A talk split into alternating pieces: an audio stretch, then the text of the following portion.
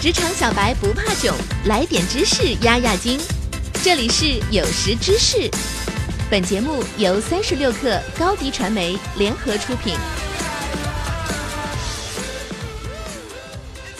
本文编辑郝鹏程，恭喜你的公司蒸蒸日上，员工队伍精明强干，他们帮助你把一个个想法和目标都变成现实。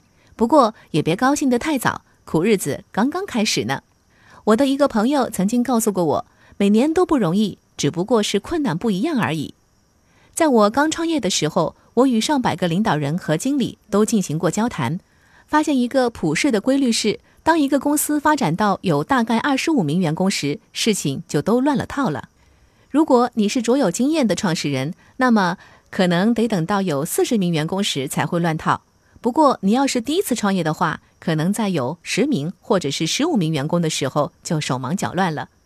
无论在什么时候遇到这些问题，关键在于意识到学会怎么处理问题，才可以解决问题。哪怕是最好的公司都会出现问题，只有一步一步的来解决好问题，你的公司才会继续高效运转。解决问题的第一步就是明确问题和导致问题的原因。所以，让我们先来看看为什么在企业成长的这一步会出现问题。为什么二十五名员工意味着事情崩溃？因为你无法一个人管理所有事情，就算是还有别的联合创始人在分别管理团队，你仍然需要管理十到十五名员工，这确实会让人感到力不从心。并且，由于一个人要管理的员工太多，员工们无法得到平等的关注，而关注的缺失会带来很多问题。甚至导致许多员工离职，士气低迷。由于看不到任何人为改变现状做出努力，很多员工甚至会产生厌恶情绪。解决这些问题的唯一办法就是向他人寻求帮助，找出问题，解决问题。这就要求创始人要把第一批员工培养成管理者，因为员工开始不清楚具体情况。当大家都坐在一张桌子上时，人们会很轻易地知道正在发生的事情。大家保持交流。都关注同一件重要的工作，但是现在情况不同了，员工们需要做各种各样的工作。那些员工可以使用项目管理工具就能清楚每个人工作的时候已经不复存在了。现在员工需要学会将精力放在他们需要做的事情上，知道什么时候应该去做，知道应该接触哪些人。这一转变对于你的早期团队成员来说尤其困难。因为他们还清楚地记得自己曾全情参与到公司方方面面的那段时间。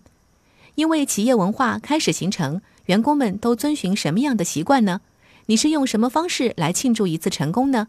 遇到失败又是怎么处理的？你的团队会用什么方法来找到工作中的乐趣呢？你是如何与别人进行沟通的？问题最终得到解决了吗？还是被掩盖了呢？一旦你公司的人数达到二十五人，你的公司文化也开始慢慢形成了，一些习惯开始成为规则。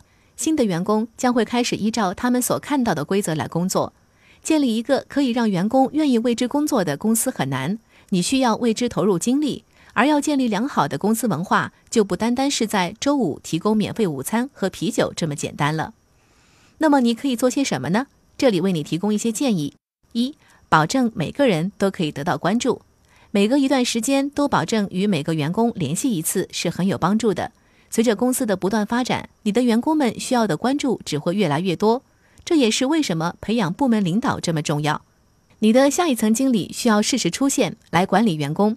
最好的体验对员工关注的方法是一对一的沟通与联系。第二，加强沟通。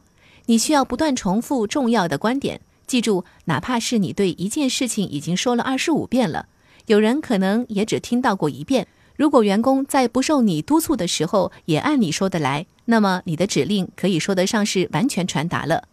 这是经过研究证明的。一则发表在《哈佛商业评论》上的研究显示，爱啰嗦的经理往往能够领导手下人更快、更顺利地完成任务。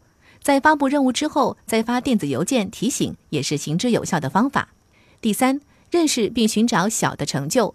公司成长的越快，个体的贡献越容易被忽略，员工很容易觉得自己不受重用。